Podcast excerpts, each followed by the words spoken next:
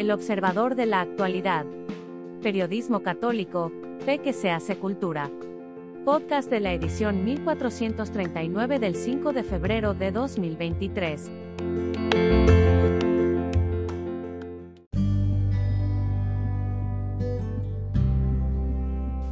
Editorial del número 1439 correspondiente al 5 de febrero de 2023 del periódico El Observador.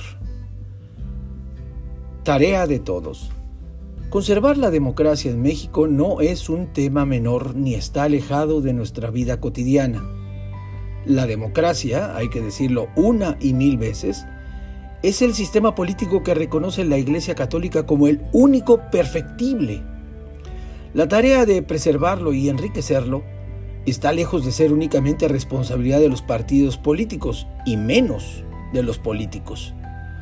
La democracia, por lo demás, está estrechamente ligada a la libertad y la libertad es fruto del reconocimiento de los límites. Dicho de una forma coloquial, el derecho que tengo a extender mi mano acaba donde empieza la nariz de mi hermano. Y donde dice velocidad máxima 80 kilómetros por hora, no quiere decir 120 kilómetros por hora. Las leyes son esos topes que debemos respetar para no herir la nariz del otro o para no provocar un accidente. Sin la vigencia de la ley caemos en dos calamidades, la anarquía o la dictadura. La primera exige la ausencia del Estado, la segunda el Estado lo es todo. De ambas formas de borrar la libertad, hemos tenido amargas experiencias en México. Primero, la paz. Los vecinos, pensemos en Santa Teresita de Lisieux en el Carmelo, sonriéndole a la monjita que más antipatía le causaba porque la caridad no debe consistir en simples sentimientos, sino en obras. Los vecinos, digo, no son enemigos en potencia. Son amigos que pueden convertir nuestro barrio en una novedosa isla de concordia. Y una isla unida a otras islas hacen un archipiélago y un archipiélago tiene voz, y la voz de muchos que quieren el bien es sustento de la democracia. Ojo que no queremos en México tener un Putin o un Ortega Saavedra. Por eso hay que trabajar porque no es producto de la suerte, es convicción personal y de participación social para que la buena nueva sea luz del gentío, para que la democracia nos permita avanzar libremente hacia nuestro destino final.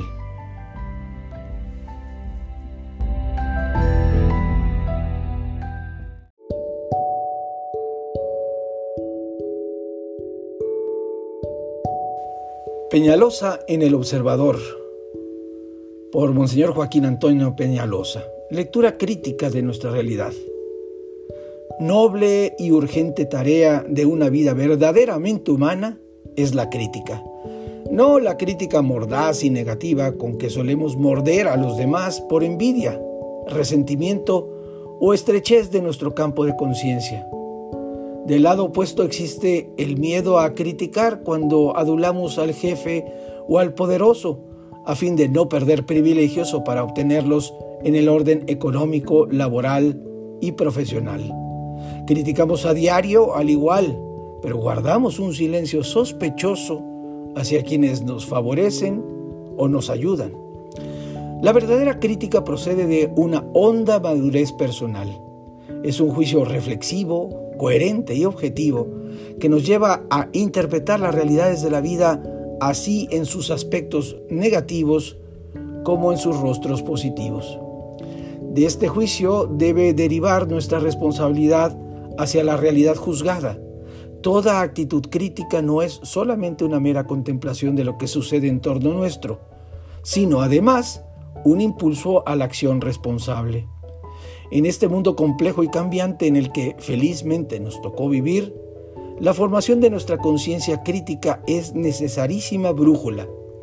Por un lado, el hombre está dejando de lado los valores que nos parecían inmutables y seguros, y por otro, está alcanzando nuevos modos de pensar y actuar que de golpe nos desorientan e incluso nos angustian. ¿Dónde está la verdad y el bien? De ahí la necesidad de formar sólidamente nuestra conciencia crítica, tanto frente a lo antiguo como frente a lo nuevo. Una conciencia crítica parte de una correcta información. ¿Cómo juzgar sin elementos de juicio? En este proceso informativo conocemos eh, por juzgar las fuentes mismas de información. ¿Se trata de rumores? ¿Del interés de un grupo? ¿De una publicidad engañosa? ¿De un comunicador amañado de la prensa o de la televisión? Después de la información debe seguir la interpretación de la realidad, esto es, ver los hechos, actitudes y declaraciones desde las causas que los determinan y desde los efectos que buscan. Urge verificar por qué las cosas son así y para qué las cosas son así. Sucede que a veces colamos un mosquito, pero nos tragamos un camello. La realidad no está en torno nuestro tan solo para que la interpretemos y la juzguemos, sino para que la transformemos mediante el esfuerzo común, programado y lúcido, más allá de la actitud de los burgueses que viven satisfechos de sus comodidades y cerrados en sí mismos, cual tortugas, con perdón de las tortugas. Eso que llamamos en abstracto la historia y el porvenir de la patria o del mundo, no es más que el resultado de acciones y actitudes concretas de unos hombres y de unas mujeres heroicos que conocen, enjuician y se comprometen con su realidad. De ellos, de ellos será el reino del futuro. Este artículo fue publicado en El Sol de México el 3 de agosto de 1994 y en El Sol de San Luis Potosí el 20 de agosto de 1994.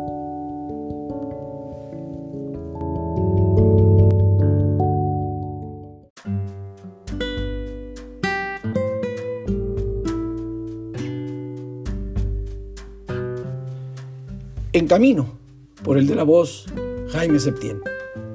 ¿Cuánto cuesta el Instituto Nacional Electoral? En resumidas cuentas, el INE cuesta 14 mil millones de pesos cada año. ¿Es mucho? Desde luego que no es una suma discreta, pero es producto de las malas mañas. Prácticamente desde la revolución hasta fines del siglo pasado, las elecciones en México no fueron ni claras, ni limpias ni confiables. Para no irnos al tiempo en que se arreglaban a balazos las elecciones desde que se instauró el PRI en el poder hasta las elecciones de 1997, ya con el Instituto Federal Electoral marchando, la corrupción en esta materia, sobre todo la que se desprendía del hecho de que el gobierno fuera quien organizaba las elecciones y contaba, entre comillas, los votos, la corrupción, digo, fue patente. En el momento que el dedazo destapaba al tapado, todo el mundo sabía quién iba a ganar, ya fuera el municipio, el Estado, las diputaciones, las senadurías o la presidencia de la República.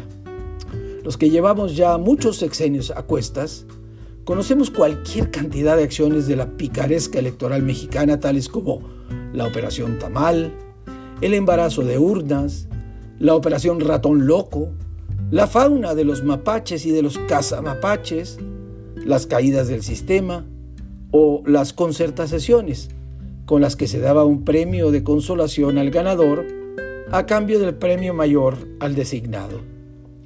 El INE ha costado mucho dinero. Ah, pero la corrupción cuesta mucho más. Cuando se es juez y parte de un proceso electoral es inevitable jugar con los dados cargados a favor de quien los echa sobre la mesa. Es imposible que suceda lo contrario. Se trata del poder y del dinero. Las urnas se convierten en una fachada y los ciudadanos nos convertimos en convidados de piedra. Hay que perfeccionar al INE, pero no borrarlo del mapa. El plan A de la reforma electoral era descabezarlo. No pasó. Por todo lo que se ha dicho y visto, el plan B quiere descuartizarlo. México perdería mucho terreno ganado si se vuelve al pasado. Nos haría recordar aquella frase que le cuelgan a Luis Echeverría en el sentido de que estábamos muy cerca del abismo y hemos dado un paso adelante.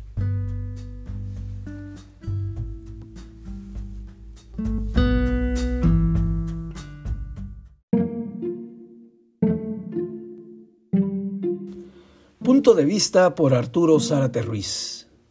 No caprichosos, sino sabios mandamientos.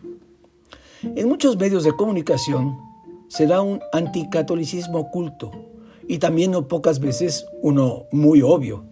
Por ejemplo, en la serie policíaca Bones, una prominente científica atea, que por científica debemos creerle, le dice lo siguiente a un católico de cafetería, aunque se santigüe de vez en cuando, quebranta el sexto mandamiento como cualquier otro personaje de cualquier serie. Dios es parecido al sepulturero, un asesino serial. Él establece las reglas. No se puede cuestionar o negociar, así que podemos pensar que no le interesa cómo hacerlo mientras hagas lo que Él dice. Si haces algunos sacrificios serás libre, si no, te vas al infierno. Este Dios tal vez sea el de los musulmanes, un Dios a quien hay que obedecer sin intentar entenderlo, pero es absolutamente trascendente y pura majestad. De tal modo que si en nombre suyo el imán te ordena tener muchas esposas y hacer tu antojo con ellas, hacer la guerra, es más el terrorismo contra los infieles, o una vez muriendo tras cumplir al pie de la letra la Sharia, fincar tu esperanza en un cielo que consiste no en ver el rostro de Dios, ¿cómo? Si es del todo trascendente, sino en tener un harén con muchos eunucos y mujeres a tu disposición, ni se te ocurra pedir que te expliquen qué quiere decir eso. Nuestra respuesta debe ser la obediencia inmediata, nada de preguntarte cómo aún lo hizo la Virgen, qué querría decir eso. Pues lo que se te ordena está fuera de cualquier entendimiento tuyo, por la misma trascendencia de Dios. Aunque también trascendente el Dios de los cristianos no es caprichoso. Él es la sabiduría misma. Es más, su sabiduría refleja y se manifiesta en su creación, inclusive en nosotros los hombres. Al contemplar nuestras manos no solo descubrimos un diseño asombroso, también vemos que han sido hechas para trabajar y acariciar la mente para conocer y contribuir en su obra, el corazón para amarlo y amar a nuestros hermanos. Nada de esto es capricho, como tampoco lo son sus mandamientos, sus reglas. Estas reflejan la esencia de Dios, quien es amor. Son un mapa que nos conduce a crecer y gozar del bien. No solo no debemos robar porque lo arrebatado no nos pertenece, tampoco lo debemos hacer porque permaneceríamos eh, tullidos, ignorantes, ineptos en la oportunidad de aprender a producir y conseguir lo que nos corresponde por nosotros mismos. No debemos ni siquiera codiciar lo ajeno porque con ello solo conseguiríamos que se nos pudra el corazón y nada de relaciones extramatrimoniales como lo ordena el sexto mandamiento. Los eh, lazos de una familia serían entonces fragilísimos. La relación entre los esposos sin ningún respeto. La atención debida a los hijos destruida. El verdadero amor inexistente. La soledad y la más profunda tristeza la consecuencia. Y aún la mera sensualidad perdida, pues, lo confirman las estadísticas solo entre esposos fieles es rica y frecuente, en vez de algo esporádico, propio de encuentros furtivos y decadentes. Tan no caprichoso es el Dios de nuestra fe y los mandamientos que de Él recibimos, que el primer Papa San Pedro, con toda la confianza, nos ordenó a todos los cristianos el dar razón de nuestra esperanza. ¿Pero qué razón puede dar un ateo si carece, viéndolo bien, de esperanza? La suya es el carpe diem. Él disfruta este día porque de morir, lo que puede ocurrir en cualquier momento, ya no habrá ningún mañana.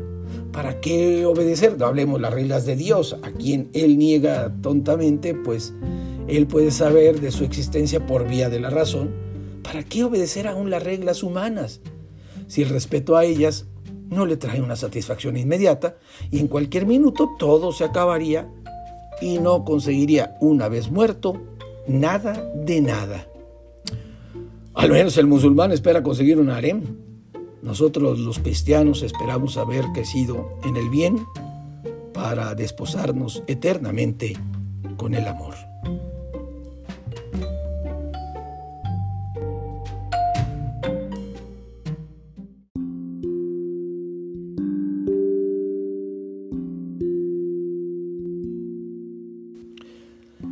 Iglesia, ¿qué dices de ti misma? Por Mario de Gasperín, Gasperín, obispo emérito de Querétaro. Esta fue la pregunta fundamental que el Concilio Vaticano II se hizo. Nunca se la había planteado porque la iglesia es un hecho de vida, algo así como la familia. Se vive antes de que se defina. Pero ha llegado la hora de las definiciones con la cultura moderna y el concilio se la tomó en serio y todavía continúa. Todos los papas post-conciliares han tenido que explicar y profundizar el misterio de la iglesia, porque de la iglesia se dicen muchas cosas, terrenales por supuesto, por lo que ella es y esconde, que viene de Dios. Jesús usaba de las parábolas, la iglesia es como un sembrador que salió a sembrar, como una red de pescar, como una semilla que crece sin saber, como un padre que tuvo un hijo calavera, como un aprisco de ovejas donde se pierde una, etc. Todos son ejemplos terrenales, pero Jesús le llama también reino de Dios o reino de los cielos. Ninguna institución humana ha emprendido una obra tan compleja como es la de desentrañar su misterio para comprenderla y amarla mejor. Esta fue la tarea del Concilio Vaticano II y todavía estamos en ella. Al Santo Padre Pablo VI le tocó llevar a feliz término el concilio. A sus sucesores Juan Pablo II y Benedicto XVI explicarlo, difundir su doctrina y corregir eventualmente desviaciones. Ahora al Papa Francisco le ha tocado dar un paso importantísimo en esta tarea, hacer que desde el Papa hasta el más sencillo de los católicos caminemos todos juntos. Pero no se trata de arrear un rebaño, sino de guiar al pueblo santo de Dios, lo que no significa marcarle un camino, sino seguir el camino marcado por Jesús. Jesús es el verdadero y único camino hacia la vida. Mentira solemne eso que aquí no hay camino, aquí sí hay camino, y es un camino viviente, y se llama Jesucristo. Se trata, por tanto, de seguir el camino ya trazado, pero ese camino es un misterio. Es el Hijo de Dios hecho hombre. Y el que guía va adelante, es Jesucristo. Los pastores segundos no van por delante, sino como dice el Papa Francisco, en medio del rebaño, guiando el rebaño siguiendo los pasos del pionero, Jesús, cuidando que no se dispersen las ovejas y que ninguna rezagada se le pierda. Tendrá que defenderlas de los lobos y llegar hasta dar la vida por ellas. Este caminar juntos se llama sinodalidad, palabra asumida desde los comienzos de la iglesia. Lo que compete a todos debe ser tratado por todos, debe tratarse por todos, de todos debe oírse la opinión, sin perder la compostura de caminar juntos. No es cosa fácil, pero es indispensable. En la iglesia debe haber libertad, pero también orden, y esto es lo que hace el abogado que Jesús dejó a la iglesia, el Espíritu Santo. No dice nada nuevo, sino que hace recordar y comprender lo que Jesús dejó y enseñó y da fuerza para caminar juntos. Por eso se llama armonía y comunión. Él está en toda la iglesia, en los pastores para guiar a la iglesia con aciertos, en los consagrados y consagradas ajustándose el caminar según las bienaventuranzas del bienaventurado Jesucristo, en todos los cristianos, mujeres y hombres bautizados, fieles laicos que mantienen la fe de la iglesia y viviendo como Jesús nos enseñó en el Evangelio, hacen que los no creyentes se pregunten, ¿quiénes son esos? ¿Y por qué se comportan así? En una palabra, dan testimonio de Jesucristo. Son como el perfume que difunde en la sociedad el buen olor de Cristo para que se acabe la peste de la corrupción. Son otros Cristos que tienen el honor de traer vida y dar alegría al mundo.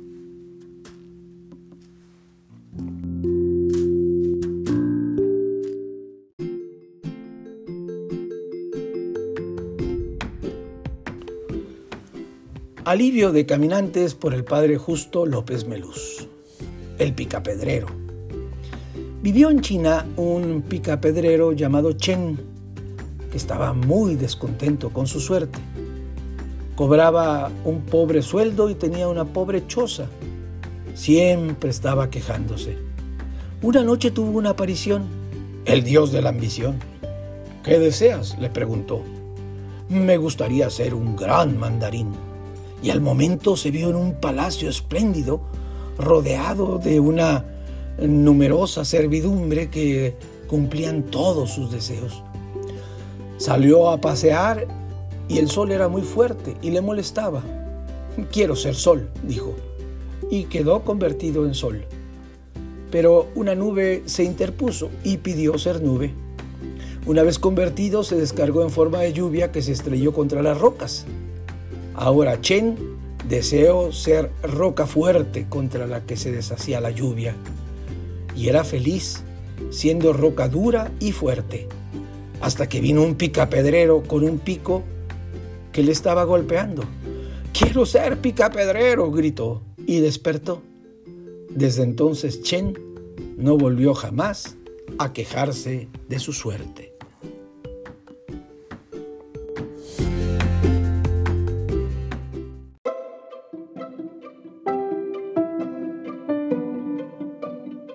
Gracias por escucharnos. Si le gusta nuestro material puede ayudarnos a seguir, puede donar en nuestro sitio o suscribirse. Visite en la web elobservadorenlinea.com.